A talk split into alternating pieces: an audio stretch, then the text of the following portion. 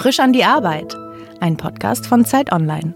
25 Fragen über Arbeit, Glück und Geld. Herzlich willkommen bei Frisch an der Arbeit. Mein Name ist Daniel Erck. In der heutigen Folge zu Gast ist Bjarne Mädel. Moin, mein Name ist Bjarne Mädel. Wir äh, wollen heute über Arbeit, deinen Werdegang sprechen, aber auch über deinen Film äh, Tausend Arten, äh, den Regen zu beschreiben. Und äh, in der Vorbereitung ist mir eine Sache aufgefallen, die ich ganz interessant fand. Die meisten Menschen kennen dich vermutlich aus Rollen, die sehr stark mit dem Arbeitsleben zu tun haben. Einerseits von Stromberg, quasi die Bürohölle schlechthin. Andererseits äh, der Tatortreiniger, eine ganz andere Art von beruflicher Hölle. Wie bereitet man sich als jemand, der diesen Beruf ja nicht ergriffen hat, eigentlich darauf vor? Also ähm, büromäßig habe ich mich wirklich schlecht vorbereitet. Äh, ich habe jetzt nicht äh, länger in der Versicherung gearbeitet oder so, um Ernie zu spielen. Aber beim Tatortreiniger habe ich mich tatsächlich ein bisschen mit diesem Beruf auseinandergesetzt, indem ich mich ähm, mit dem echten Tatortreiniger Christian Heistermann aus Berlin getroffen habe, der mir viele Geschichten erzählt hat über, über seinen Beruf. Und zwar nicht nur handwerklich, also jetzt habe ich nicht äh, Putzen geübt, sondern mehr so, ähm, was das eigentlich heißt, äh, die Reste ähm, von Menschen wegzuputzen, was das äh, psychologisch mit einem macht. Da hat mir der Christian sehr äh, zur Seite gestanden. Gab es jemals eine Rolle, wo du hinterher dachtest, eigentlich geiler Beruf, würde ich voll gerne mal wirklich machen und nicht nur spielen? Also die beiden waren es schon mal nicht. Also äh, ich fand immer, wenn wir wenn wir Stromberg gedreht haben und haben eine, nach also nach wenn wir eine Staffel abgedreht mhm. hatten, hatten wir ja meistens ein Jahr Pause und wenn wir uns dann wieder getroffen haben und in dieses Großraumbüro reingegangen sind, dachte ich, das ist so furchtbar, das ist immer noch hier und ähm, wir mussten das ja nur ein paar Wochen lang machen, mhm. dass man irgendwie immer dieselben Leute sieht und die gleichen Kakteen, die da rumstehen und so, aber es gibt ja Leute, die das 40 Berufsjahre machen, jeden Tag in in diese selbe Büro zu gehen, das fand fand ich selber wirklich nicht erstrebenswert. Also, ähm, was war deine Frage nochmal? Ähm, ob ich mich da, ob ich gedacht hätte, dass ich sowas gerne mal machen möchte. Ja, vielleicht ich auch einen anderen Beruf. Mh, mm, mh, mm, kann ich nicht sagen. Ich bin bei Mord mit Aussicht war ich ja Polizist. Das wäre jetzt auch nicht mein Traumberuf. Mhm. Ähm, Nee, ich habe müsste ich jetzt wirklich länger drüber nachdenken, ob ich schon mal was gespielt habe, wo ich hinterher gedacht habe, das würde ich gerne privat auch machen als Beruf. Ich bin so gerne Schauspieler, dass ich auch gar nicht tauschen möchte eigentlich. War das auch als Kind dein Berufswunsch zu sagen, ich will rauf auf die Bühne, ich will vor die Kameras? Nee, lustigerweise kam das sehr, sehr spät. Also ich bin, wollte eigentlich früher immer Fußballprofi werden, mhm. ähm, die ich heute noch um ihre medizinische Betreuung sehr beneide, weil wenn denen irgendwas wehtut, kriegen sie ja gleich was gespritzt. Das hätte ich manchmal auch gerne. Aber ähm, da wäre ich jetzt in meinem Alter ja auch schon ein bisschen drüber. Also man merkt ja als, äh, als, als Mann, dass man alt ist, äh, in dem Moment, wo bestimmte Leute nicht mehr spielen. Also als Lothar Matthäus aufgehört hat, da wusste ich, ich bin alt. Weil solange der noch Fußball gespielt hat, dachte ich immer, ja, das könnte ich ja auch noch. Ich bin ja auch ungefähr so alt wie der. Aber ähm, ich bin schon wieder, ich schweife ab, äh, merke ich. Also ähm, Kannst du mal kurz sagen, was hast du gefragt?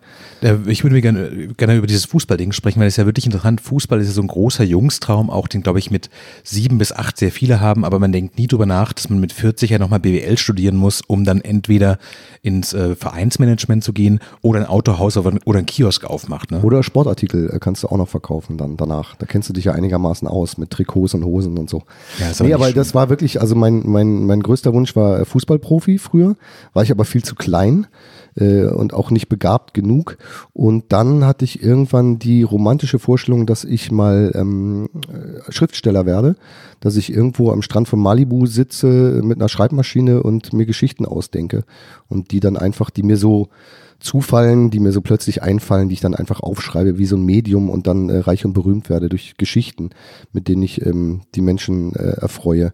Das ist, äh, waren alles sehr unkonkrete Vorstellungen, dann habe ich in meinem, ähm, in meinem Leben sehr viele furchtbare Jobs gemacht. Ich habe irgendwie auf dem Bau gearbeitet und im Hamburger Hafen, in der Gärtnerei in Kalifornien und also alle möglichen äh, doofen äh, Jobs, eigentlich nur um meine, meine Miete und mein Essen bezahlen zu können und hatte nicht so eine konkrete Vorstellung, was ich mal werden will. Und habe dann ähm, in, in Erlangen studiert äh, drei Sachen, die mich interessiert haben und eine davon war Theaterwissenschaften und bin da zufällig auf die Bühne äh, gestolpert. Also weil mich jemand gefragt hat, ob ich nicht mal Lust hätte, äh, Theater zu spielen. Und ich dachte, gut, äh, ich studiere das ja so ein bisschen, äh, Theaterwissenschaft, mhm. dann könnte ich eigentlich auch mal auf die Bühne gehen. Aber das war auch alles ohne konkrete Vorstellung, was das mal werden könnte. Hab dann einfach da so aus Spaß bei einem Kinderstück mitgespielt und ab da hatte mich das irgendwie äh, gefressen. Also ab da äh, wusste ich, dass das macht so viel Spaß, äh, live vor Leuten äh, mich in jemand anders hineinzubegeben, also ähm, in eine andere Rolle zu begeben, dass das könnte was sein. Also es hat mich wirklich fasziniert. Und dann wurde ich gefragt, ob ich nicht mal für Erwachsene Theater spielen möchte und habe dann gleich als nächstes ähm, Medea gespielt von Hans-Henny Jahn eine tolle, starke Sprache, eine sehr ambitionierte Inszenierung damals. Und ich habe gemerkt, dass das ist das, was ich machen möchte. Also das ist wirklich dieses Live-Erlebnis vor Leuten, diese andere mhm. Energie, die, die man, in anderer Energiezustand fast. Ähm, das ist heute immer noch so, dass, ähm, wie soll ich das sagen? Also es klingt vielleicht ein bisschen esoterisch, ähm, sich selber wahrzunehmen, dass man am Leben ist tatsächlich. Mhm. Das ähm, das kann ich am besten, wenn mir Leute dabei zugucken. Also das ist wirklich, man hat ein anderes Bewusstsein für den Zustand des Daseins, mhm. wenn man auf der Bühne steht und wenn man live vor Leuten was macht. Und das konnte ich irgendwie transportieren ähm, zu der Situation vor der Kamera.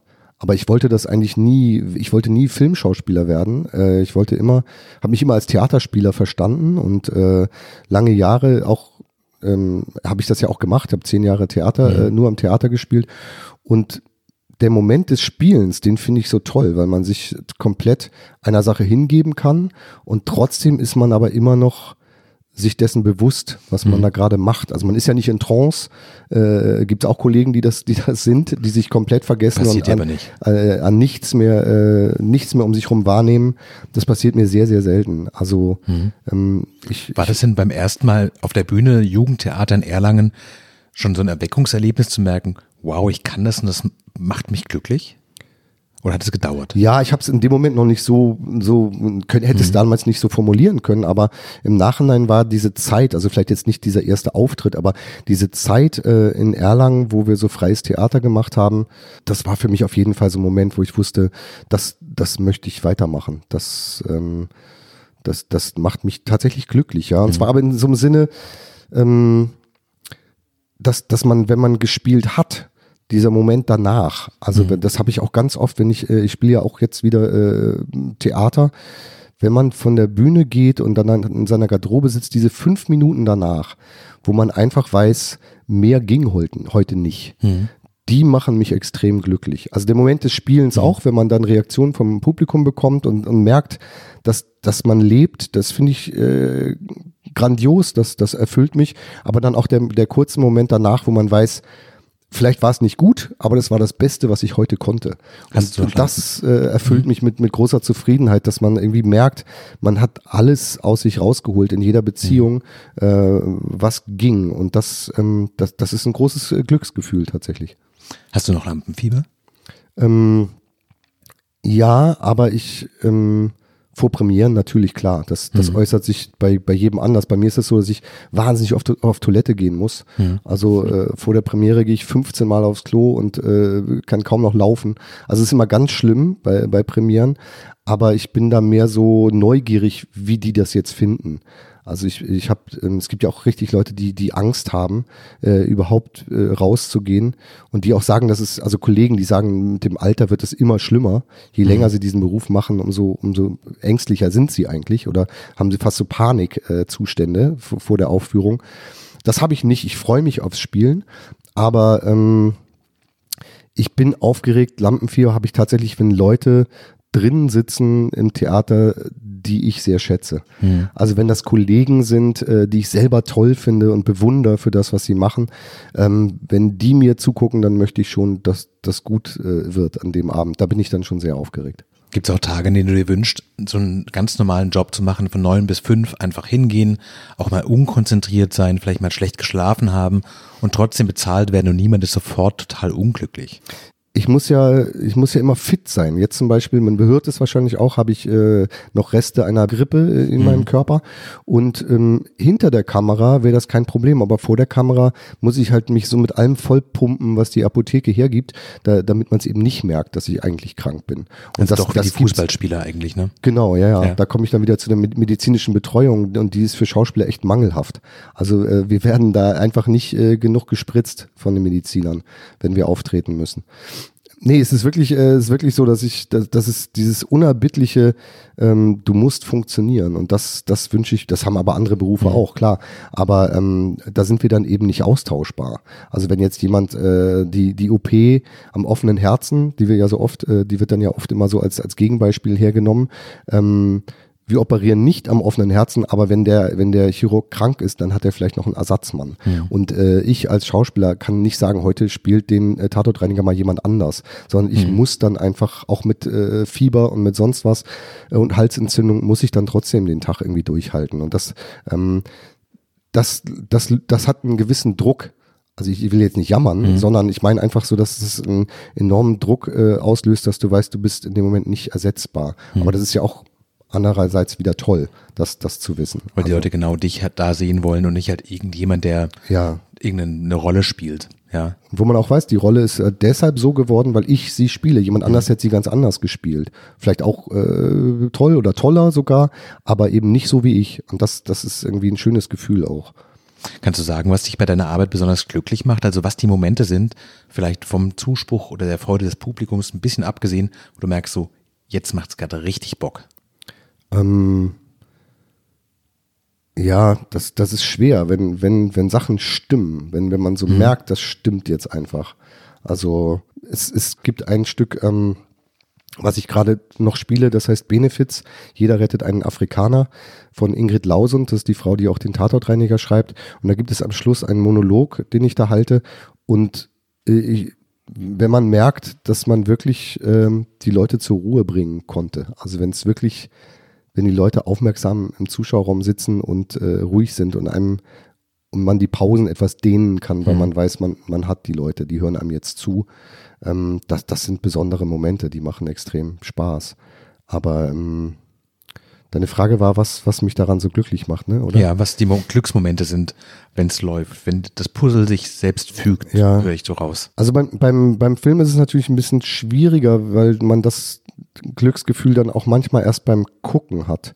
Also gar nicht beim Machen selber, wenn man mhm. spielt, sondern das muss dann, man ist ja da nur ein Teil von einem, von einem Ganzen. Da kommt die Musik dazu, da kommt der mhm. Schnitt dazu, die äh, ganze Bearbeitung, Kamera und so weiter. Und dann, wenn man das nachher sieht und merkt, nee, genau das, was man da erreichen wollte, äh, kommt auch rüber, dann kann ich mich mittlerweile da äh, sehr drüber freuen. Also am Anfang ist das so, wie das jeder kennt, der seinen äh, Anrufbeantworter das erste Mal zu Hause spricht und denkt, oh Gott, klinge ich doof. Ähm, mhm. Ähm, das hat man als Schauspieler auch, wenn man sich das erste Mal dann auf so einem Bildschirm sieht und denkt, oh, wie sehe ich denn eigentlich aus? Äh, warum habe ich denn da hinten keine Haare mehr und solche Sachen? Mhm. Ähm, aber ähm, jetzt mittlerweile ist das so, dass ich mich viel besser selber angucken kann und mich da auch drüber freuen, wenn mir was gelungen ist. Wenn mhm. ich sage, nee, das ist echt ein lustiger Moment geworden oder, oder eine, eine ergreifende Szene oder so. Das, das glaube ich mir. Das ist ja immer mein, mein größter Anspruch, egal ob lustig oder ernst, dass man man das nachvollziehen kann, was ich da mache, dass die Leute mir die, das abkaufen. Äh, ganz viele Leute kennen dich ja äh, aus dem komischen Fach. Du hast in den letzten Jahren aber zunehmend auch ernstere Rollen gespielt. Ist es das gleiche Handwerkszeug als Schauspieler, das man benutzt? Ähm, im Prinzip ja, also man, man nimmt die Situation ernst, man, man hat nur eine andere Aufgabenstellung. Ich weiß bei einer Komik, äh, bei einer komischen äh, Rolle oder dass dann meine Wirkung eine komische sein soll. Mhm. Und deshalb muss man da eigentlich noch viel genauer sein. Also auch wenn es ich kann jetzt als Beispiel, äh, fällt mir gerade ein, der Tatortreiniger, mhm. die Szene mit, mit Sandra Hüller, äh, wo wir zusammen auf dem Bett sitzen in einer Folge und, und beide eigentlich zu Tränen kommen sollen und wahnsinnig traurig, äh, diese Szene traurig sein soll. Aber wir wissen natürlich im Hinterkopf, dass das die Wirkung eine komische sein soll. Insofern geht mhm. man da, äh, man muss die Situation total ernst nehmen, aber es, es kommt bei der, bei der Komik dann einfach immer noch das, ähm, das Timing dazu. Das ist wahnsinnig wichtig, wann man wie äh, emotional ist mhm. und wann man wie guckt und so. Und bei, einem, bei einer tragischen Situation ist das gar nicht so wichtig, das Timing, sondern wichtig ist nur, dass man tief genug in die Emotionen reingeht, dass mhm. man eben äh, ja selber ähm, man, man kann das nicht vortäuschen, sage ich mal so. Mhm. Auf, auf, der Bühne kannst du immer so tun, als wärst du traurig. Im Film musst du einfach traurig sein, weil sonst äh, sieht man das. Also man, man, man kann das, ähm, man kann dann nicht so gut lügen äh, wie auf der Bühne. Und ähm, ich mache da nur insofern einen Unterschied, dass ich ein bisschen mehr an mein Handwerk denke, wenn ich mhm. komisch sein soll. Und bei, bei einer tragischen äh, Geschichte, einem tragischen versuche ich mich noch mehr gehen zu lassen, in der Situation aufzugehen und einfach darauf zu vertrauen, dass, dass das schon richtig ist, was dann rüberkommt. Wie war das denn für den aktuellen Film jetzt, wenn du dann morgens ans Set kommst und vielleicht ein sonniger Tag war und du eigentlich gute Laune hast? Ähm, wie geht man handwerklich als Schauspieler dann in so eine Stimmung rein, die im Kern ja schon eher wahrscheinlich bedrückend auch sein soll? Ich, ich, ich, ich bin nicht so jemand, der dann zu Hause sich schon so rein schafft und irgendwie so äh, irgendwie Rituale braucht, um in mhm. die Stimmung reinzukommen, sondern ähm, bei mir macht das Kostüm immer wahnsinnig viel aus.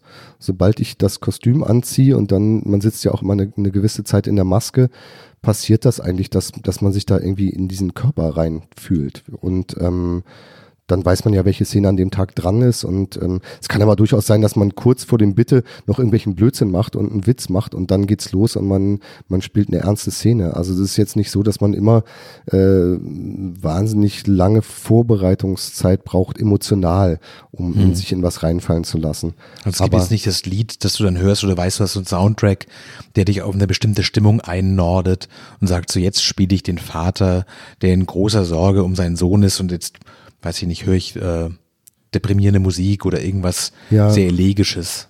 Also man, man, das, das mache ich total selten. Es gibt schon mal so Phasen, wo ich dann eine bestimmte Musik gerne höre oder so, mhm. weil, weil die zu dem Film für mich dazugehört. Aber nicht so, so richtig als, als Vorbereitung auf eine Szene, mehr auf so ein Grundgefühl für den mhm. Dreh. Ähm, ich versuche eigentlich immer so konkret wie möglich zu sein in der Situation. Also mir nicht vorzunehmen, irgendein diffuses Grundgefühl zu spielen, wie jetzt eine Verzweiflung, sondern immer zu überlegen, wie zeige ich diese Verzweiflung? Wie kann ich das konkret spielen? Hm. Ähm, das, das liegt vielleicht ein bisschen so an meiner Ausbildung, wenn wir ja. nochmal auf den Werdegang, weil ich in Potsdam auf der Schauspielschule war und ähm, da ging es ganz viel um die Wirkung, die man hat hm. nach unten. Also da hat man was auf der Bühne gespielt als Schauspielstudent und dann hat einem der Lehrer unten beschrieben, was er gesehen hat. Und dann hat man gemerkt, ach so, ich wollte aber total traurig wirken. Er hat gesagt, ja, kam es aber nicht rüber. Du, du, sahst total gelangweilt aus. Und dann mhm. musste man überlegen, ah, okay, wenn ich das so und so empfinde, dann habe ich diese Wirkung. Und, und, ähm, und darüber, ähm, also so bin ich halt ausgebildet worden, mhm. dass ich weiß, es ist völlig egal, ob ähm, wie ich mich in dem Moment selber empfinde, sondern es gibt immer noch dieses Außen, die Außenwahrnehmung. Mhm. Und das lernt man dann im Laufe der Zeit, wenn man viel gespielt hat oder auch mehr gedreht hat, ähm, wie die Wirkung wahrscheinlich ist dann in dem Moment. Und da gibt's dann den Regisseur oder die Regisseurin, mhm. äh, die einem dann die Rückmeldung gibt, ob, ob das rüberkam, was man wollte oder nicht. Also, aber ich, ich kann mir ja nicht vornehmen, ich spiele jetzt irgendwie 20 Tage lang den verzweifelten Vater, sondern ich muss dann ganz konkret jede Situation für sich nehmen.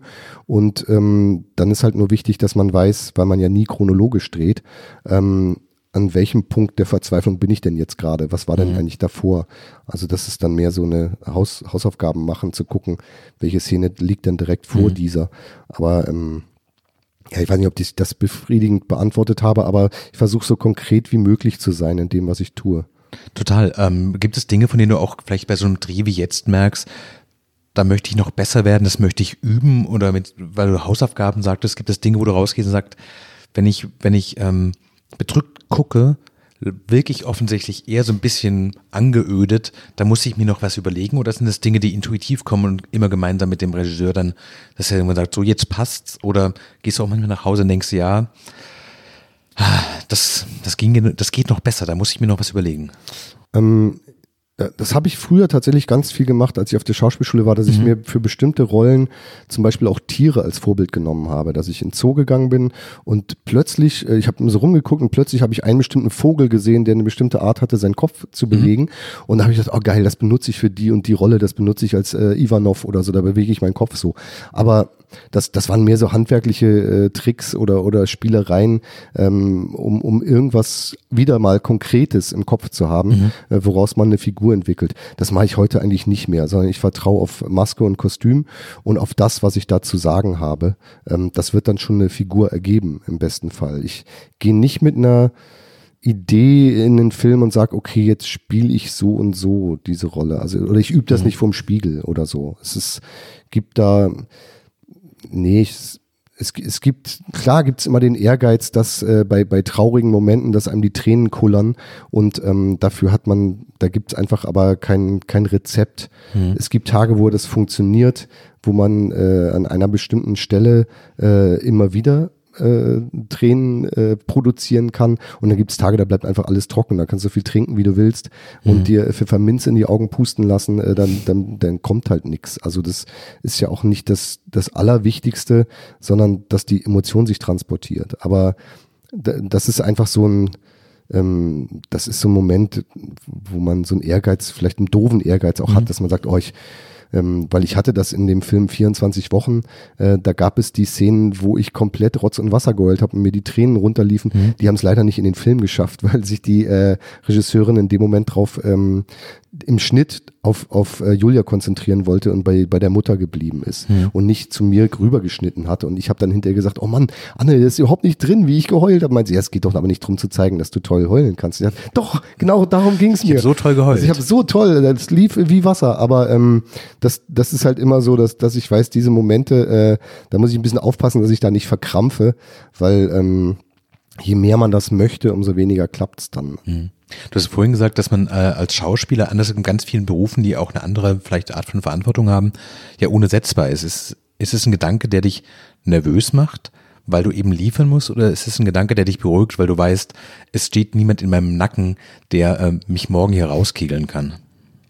Ja, eigentlich eher das Zweite. Das, das Erste ähm, belastet nur meinen Körper anscheinend. Mhm. Also, dass man äh, ich glaube, seitdem ich diesen Beruf habe, bin ich viel häufiger krank als, als früher. Ich glaube, weil man eben weiß, im Theater auch, um 20 Uhr geht's los, da musst du halt äh, raus, ne? egal wie du dich gerade fühlst mhm. oder was gerade mit dir äh, körperlich ist. Und das, ähm, da habe ich so das Gefühl, dass mein Körper da den Druck mehr spürt als ich selber. Also mhm. ich ähm, bin da jetzt psychisch nicht, nicht angegriffen oder es belastet mich nicht. Im Gegenteil, das ist eher was Schönes, dass ich weiß, ähm, ja, dass jemand anders wird das halt anders spielen. Und äh, ja, dass, dass man da so in den Rollen, wenn die Leute auch sagen, ähm, das es gibt ja ganz oft diese Frage, äh, wie viel von dir ist so wie die Rolle oder so. Das, mhm. ähm, da, da kann ich immer nur sagen, die, die Figuren werden so, ähm, weil, weil ich sie miterarbeitet habe durch meinen Humor oder durch meine Art, durch meinen Blick auf die Welt oder so. Aber ähm, das ist ja mit mir persönlich privat nicht so viel zu tun. Also wie bisschen, ich stelle mir vor wie Essen, dass man sagt, so, man kocht ein Rezept, aber natürlich der eigene Geschmack, die Dinge, die man mitbringt, so wie man das macht, das spielt immer eine Rolle. Ja. Aber zu sagen, so wie viel steckt von dir in dieser Spaghetti Bolognese drin, so ein bisschen, na, ich versuche die so gut wie möglich zu machen, aber. Ja, das ist auch eine, eine fiese Frage für, für uns Schauspieler, weil weil wenn du das, ähm, wenn du sagst, ah, da ist ganz viel von mir drin, heißt es, du hast eigentlich schlecht gespielt. Weil dann, dann bist du einfach nur so wie die Rolle. Und wenn du sagst, also ich bin ganz anders als der, den ich da spiele, dann bist du total eitel. Weil dann sagst du eben, dass ich, dass ich bin wahnsinnig guter Schauspieler. Das hat mhm. mit mir alles gar nichts zu tun. Also es ist echt eine fiese Fangfrage. Und äh, ich, ich konter dann solche Fragen eigentlich immer nur damit, dass wenn du einen Serienkiller spielst, heißt das ja auch nicht, dass du privat gern Leute tötest. Also, oder, oder wenn du einen Vergewaltiger spielst, heißt es ja. auch nicht, dass du das privat gerne machst. Also du musst natürlich natürlich irgendwas finden, dass man dir diese Rolle abkauft, aber es hat mit dir privat ja gar nichts zu tun. Das, das finde ich immer so, ich, ich habe mir das echt, mich das oft gefragt, warum das so oft gefragt wird, weil es, glaube ich, doch für viele interessant ist, wie der Schauspieler privat dahinter ist also oder die Schauspielerin. Mich persönlich interessiert das gar nicht. Also ich, ich möchte nicht wissen, äh, keine Ahnung, äh, was äh, Jean Penn, äh, Sean Penn äh, privat macht. Mhm. Interessiert mich nicht. Ich will, dass der toll spielt und dass der mich da mitnimmt. Sonst muss ich ja das ja auch die ganze Zeit noch denken, während ich ihn sehe. Ist ja schon schwer genug, äh, wenn ein Schauspieler mhm. bekannt ist, immer zu vergessen, dass der das alles nur spielt. Wenn ich dann auch noch weiß, dass der privat äh, äh, Ponys züchtet oder so, dann irritiert mich das eher. Das will ich gar nicht wissen. Nee. Äh, du hast gerade gesagt, dass dein Körper manchmal so fast ein bisschen rebelliert gegen diesen Druck, der da ist. Du kannst ja wahrscheinlich doch relativ viel selbst auch entscheiden, wohin du mit deiner Karriere gehst, welche Filme du drehen willst, welche Rollen du spielst. Bist du selber für dich selbst ein guter Chef? Oh, interessante Frage. Also ganz so frei bin ich in meinen Entscheidungen nicht, weil mhm. ähm, das ist, es ist schon so, dass, dass ich es mir leisten kann, nicht alles machen zu müssen, was man mir anbietet. Ich kann auch mal Nein sagen. Das ist ein großer mhm. Luxus. Ist mir auch bewusst, dass es ein Luxus ist. Aber ich kriege jetzt nicht ständig so viele tolle Angebote, dass, dass ich mir da die Rosinen rauspicken könnte, sondern ähm, ja, man muss, also es, es gibt Katrin Striebeck, eine tolle Kollegin, äh, die ich auch damals am Schauspielhaus kennengelernt habe in Hamburg. Die hat in der Kantine mal äh, den folgenden Satz gesagt: Ab einem gewissen Alter wirst du als Schauspieler nicht danach beurteilt, ähm, was du kannst, sondern nach den Entscheidungen, die du triffst. Und dieser Satz ist mir komischerweise immer im Kopf geblieben und das, das stimmt auch. Also wenn man äh, immer wieder dasselbe macht, dann wird man halt auch immer als dasselbe wahrgenommen. Und irgendwann muss man dann auch mal überlegen, wa warum man bestimmte Sachen macht. Ist das auch der Grund, warum du äh, versucht hast, von der Festlegung auf komische Rollen dich ein bisschen zu lösen und zu zeigen, dass du eben nicht nur unterhaltsam kannst, sondern auch zu sagen, ich will diesen Spielraum behalten und alle möglichen Rollen angeboten bekommen, weil es sonst auf Dauer äh, wird man eben so ein bisschen der Blödel vom Dienst? Äh, also ganz, ganz klares Ja, aber ähm, das, dazu muss man auch die Möglichkeit haben. Ne? Mhm. Ich habe ähm, hab immer davor gedacht, ähm, als man mich so als den Lustigen aus dem Fernsehen äh, abgestempelt hat. Wenn ich was Ernstes spiele, dann muss es wirklich um was gehen. Ich kann jetzt nicht nur einfach, damit ich auch mal ernst war, äh, irgendwas annehmen, mhm. sondern ich, ich, das muss irgendwie was sein, was, was Substanz hat, wo es wirklich äh, um, um was geht. Und dann kam das Angebot für 24 Wochen und es geht um Leben, um Tod äh, eines Kindes. Und ich dachte, okay, mehr geht ja nicht. Und dann habe ich einfach Glück, wirklich großes Glück, ähm, Julia Jentsch als Kollegin zu haben und äh, in diesem Fall jetzt Bibiana Beglau. Ähm, das sind dann so Kolleginnen, wo man nicht das Gefühl hat, man spielt, sondern man ist in dem Moment und kriegt mhm. so viel von dem von der Partnerin äh, zugespielt, dass man eigentlich nur darauf reagieren muss und, und so echt wie möglich versucht in der mhm. Situation zu sein. Aber ähm, es fühlt sich nicht an wie Arbeit. Ähm, die Frage war, ob ich das bewusst gemacht habe. Ich habe das, ich habe diese Chance bekommen und habe hab die bewusst als Chance mhm. wahrgenommen und freue mich wahnsinnig, wenn wenn es irgendwann, wenn Leute sagen, ähm, der der Mädel ist ein guter Schauspieler. Das das wäre für mich das Tollste und nicht, wenn alle sagen, ach, der ist so lustig. Ist für dich bei dem Beruf, der sehr stark auch mit deiner Neigung zu tun hat, ist die Aussicht, den irgendwann mal nicht mehr wahrnehmen zu müssen und zu sagen, so, ich kann mich jetzt aufs alten Teil zurückziehen, ist es ein Gedanke, wo du denkst, da freue ich mich auf eine Art drauf, das nicht mehr zu müssen? Oder ist es eher das Gefühl, da wird ein erheblicher Teil meines Charakters, meines Lebens auch dann vielleicht irgendwann weggenommen? Ich möchte auf der Bühne sterben.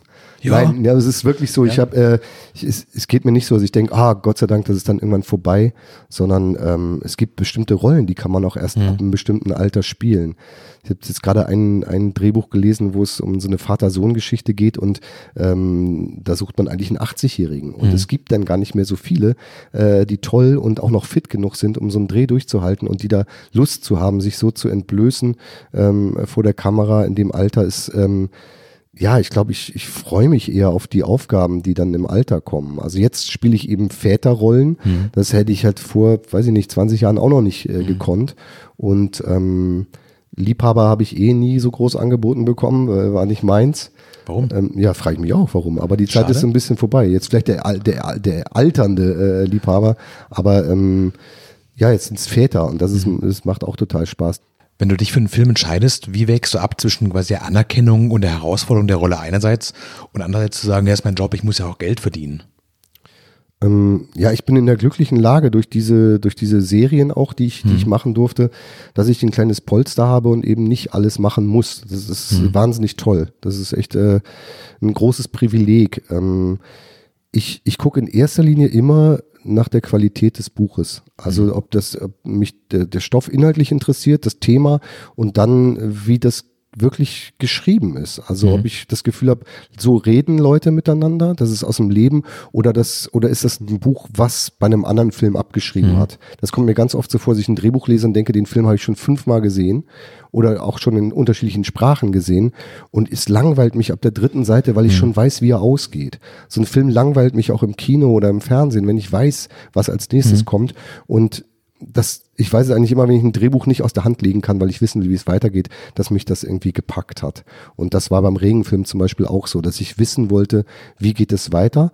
Und dann finde ich immer eine tolle Herausforderung, wenn ich noch nicht weiß, äh, wie ich das spielen werde. Also bei 24 Wochen war das so, beim Regenfilm auch, wo man nicht eben genau weiß, ah, das mache ich so und da gucke ich mhm. so und da weiß ich, wie es geht, sondern wo man so denkt, oh Gott, äh, wie soll ich das denn spielen? Wie, wie macht man das denn? Und das ist eine Herausforderung, die ich, die ich spannend finde und wo ich zum Glück ähm, ja nicht alles machen muss mhm. zurzeit. Also ähm, klar, es äh, habe ich auch äh, Miete zu bezahlen und Krankenversicherung und äh, und so weiter, aber ähm, es, ich lebe jetzt nicht auf so großem Fuß, dass dass ich ähm, alles machen muss, was man mir anbietet, sondern ich kann zum Glück ein bisschen auswählen. Ab welchem Betrag würdest du dann trotzdem diesen Film, wo du sagst, boah, langweilig, was müsste ich jetzt hier auf den Tisch legen, dass du sagst, komm, also für die, für das eigen, für das schöne Häuschen in der Uckermark, mache ich auch das Ding noch mit und dann spiele ich in dieser äh, Romcom einmal den äh, verlassenen Liebhaber, auch wenn ich ab fünf Minuten, Minute fünf weiß, so läuft das Ding runter. Ich, das ist natürlich gibt es da Verlockungen. Ne? Also ja. ich habe auch schon irgendwie Werbung angeboten bekommen, wo man denkt, da, da bist du einen Tag irgendwo sonst wo und und sagst drei Sätze und kriegst 40.000 Euro. Das ist ja Wahnsinn. Das ist das darf man ja niemandem erzählen, äh, was da für Gelder teilweise mhm. verdient werden. Und ich habe aber bisher immer alle Leute, Leute, Kollegen verurteilt, die das gemacht haben. Mhm. Und das könnte ich dann nicht mehr. Und insofern versuche ich also äh, von, davon die Finger zu lassen, damit ich immer noch äh, nach wie vor alle Leute kritisieren kann, die so geldgierig sind. Ähm, also ich glaube, es müsste ein privates Unglück passieren äh, in meiner Familie oder in meinem Umfeld, dass ich irgendeine Operation bezahlen müsste, damit ich sowas mache. Also für mich selber, ähm, ich, ich könnte danach nicht mehr in den Spiegel gucken. Und mhm. ich weiß, es gab einen Moment, da hat man mir eine Rolle angeboten in einem Kinofilm, die war im Prinzip identisch wie Bertolt Heisterkamp aus äh, Stromberg. Mhm. Und ich habe gedacht, das habe ich doch jetzt schon so viele Jahre im Fernsehen gespielt, warum soll ich denn jetzt die fast identische Rolle nochmal im Kino spielen? Und man hat mir dann gesagt, du, ähm, die sind bereit, äh, eine wahnsinnige Summe zu zahlen, ein Vielfaches deiner üblichen Gage. Und ähm, ja, das war wirklich viel, viel Geld. Das war eine sechsstellige Nummer, äh, die ich da bekommen hätte für diesen Film. Und ich habe in dem Moment äh, das am Telefon abgesagt und habe äh, gemeint, ja, ich ich habe das ja, Buch ja vorher schon mhm. abgesagt.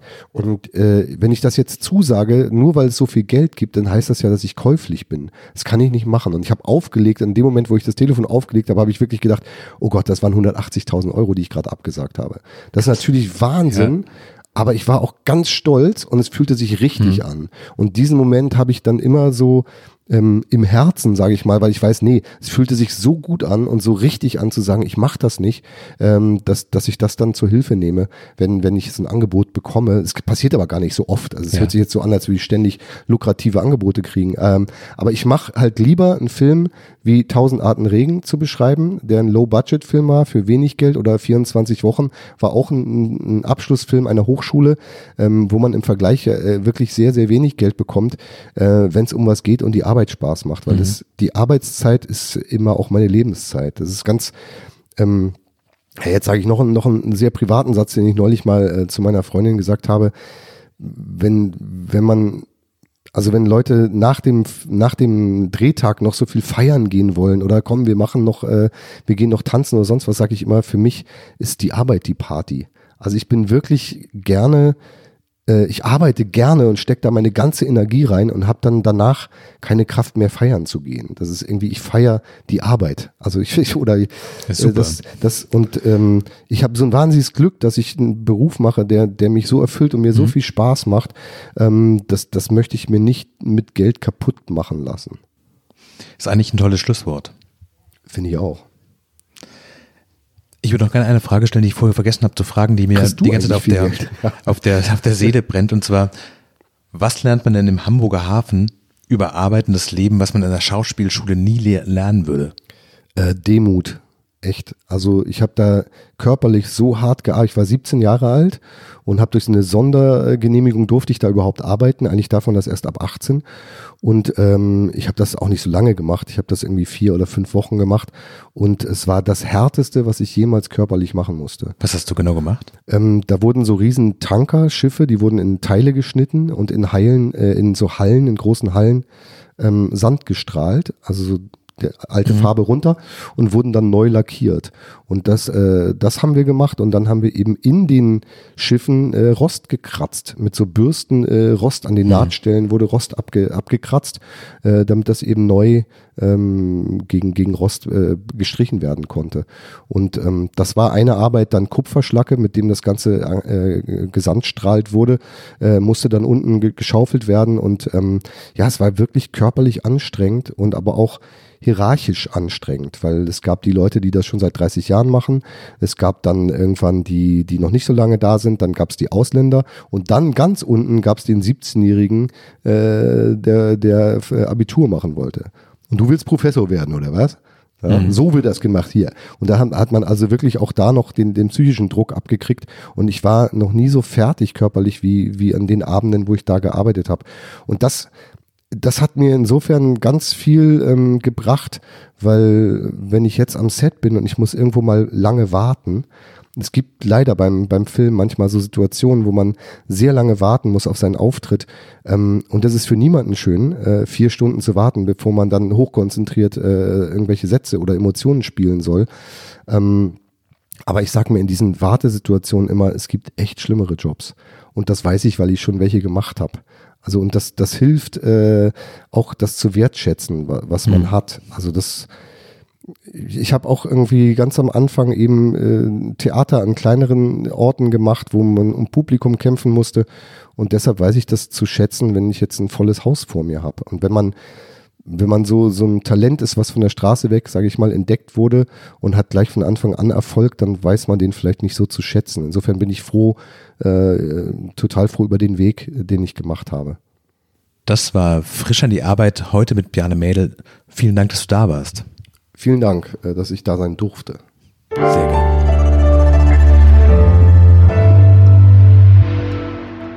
Frisch an die Arbeit, ein Podcast von Zeit Online. Konzipiert und moderiert von Leonie Seifert und Daniel Erck. Produziert von Maria Lorenz, poolartists.de.